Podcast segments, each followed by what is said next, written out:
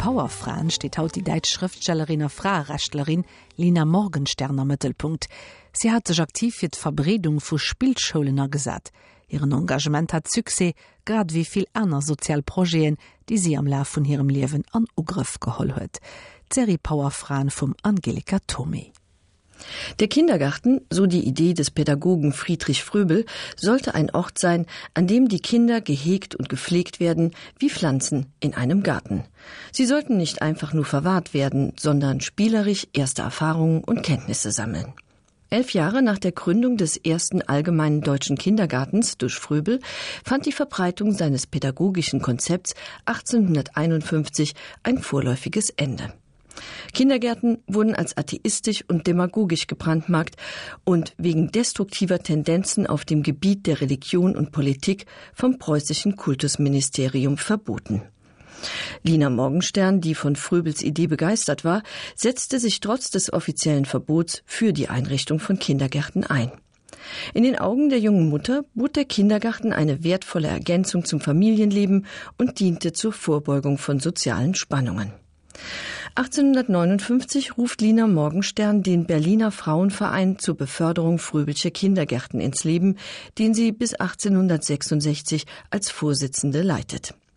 Unter ihrer Ägide werden nach der Aufhebung des Verbots acht Kindergärten in Berlin eröffnet sowie ein Institut zur Ausbildung von Kindergärtnerinnen. Als Anleitung für die zukünftigen Kindergärtnerinnen verfasst Lina Morgenstern 1861 ein Buch mit dem Titel Paradies der Kindheit.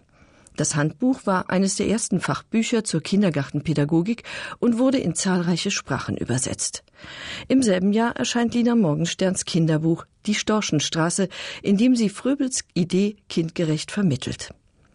Lina Morgenstern schreibt schon länger Kinderbücher. Auf diese Weise trägt sie zum Unterhalt der Familie bei, denn ihr Gatte, der Geschäftsmann Theodor Morgenstern, gerät im Laufe ihrer 55-jährigen Ehe immer wieder in finanzielle Schwierigkeiten.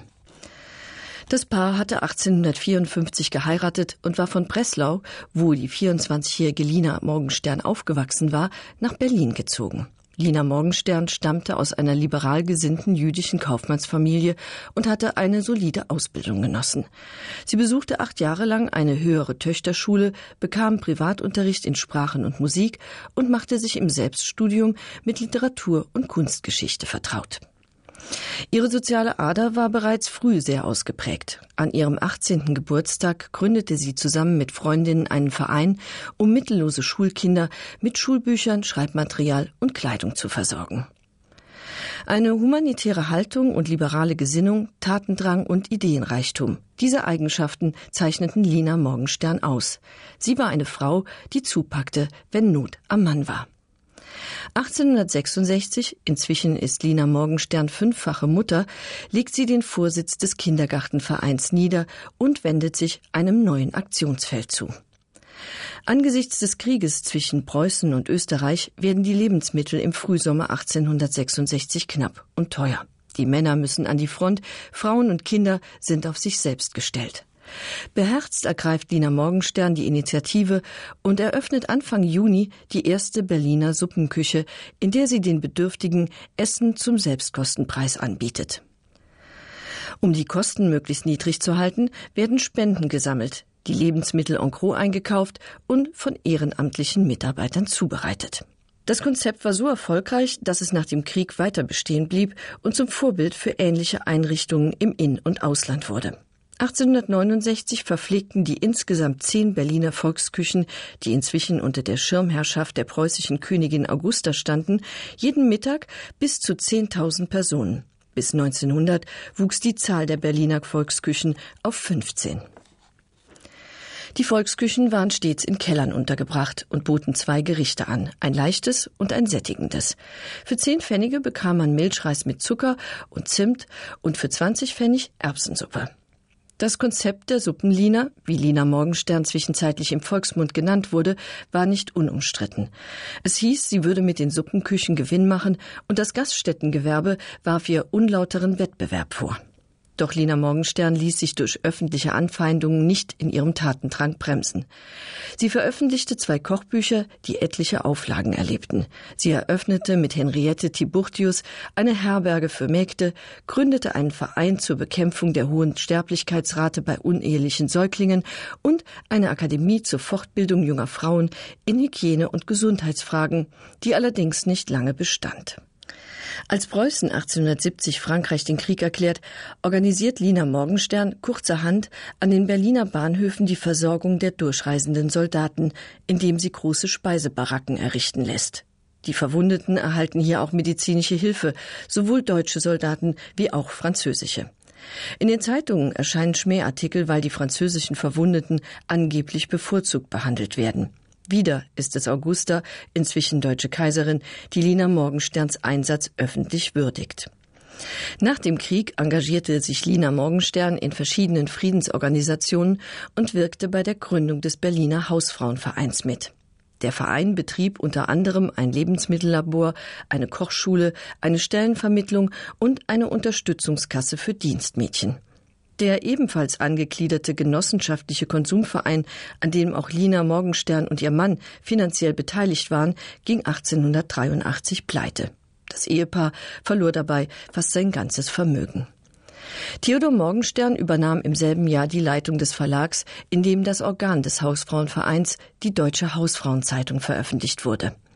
Die wöchentlich erscheinende Frauenzeitschrift, die in den folgenden drei Jahrzehnten von Lina Morgenstern betreut wurde, hatte unter anderem die politische Gleichberechtigung der Frau zum Ziel. Lina Morgenstern, die dem radikalen Flügel der bürgerlichen Frauenbewegung nahestand, schrieb zahlreiche Beiträge für die Zeitung, veröffentlichte Bücher zu Frauenthemen und wurde zu einer der treibenden Kräfte in der ersten Welle der Frauenbewegung. Gemeinsam mit Lilly Braun und Minna Kauer gründete sie den Bund Deutscher Frauenvereine und organisierte zusammen mit Minna Kauer 1896 den ersten internationalen Frauenkongress in Deutschland. Referentinnen waren unter anderem Clara Zetkin und Maria Montessori. Und auch Lina Morgenstern hielt vor den rund 1800 Delegierten im Roten Rathaus in Berlin eine Rede. Im Laufe ihres 79-jährigen Lebens hat Dina Morgenstern sich auf vielfältige Weise für die sozialen Belange von Frauen und Kindern eingesetzt, für Frauenrechte und für den Frieden. Nicht alle ihre Projekte sind geglückt, aber sie hat sich weder durch Niederlagen beirren lassen, noch durch öffentliche Anfeindungen. Powerfragen gouf präsentiert vom Angelika Tome. Um halbveracht begräesdichten Jean-Paul Bettendorf fir d'Emissionioun Klassik oder klassisch haut iwwer schriwen den zweten Deel die klassisch Sonat.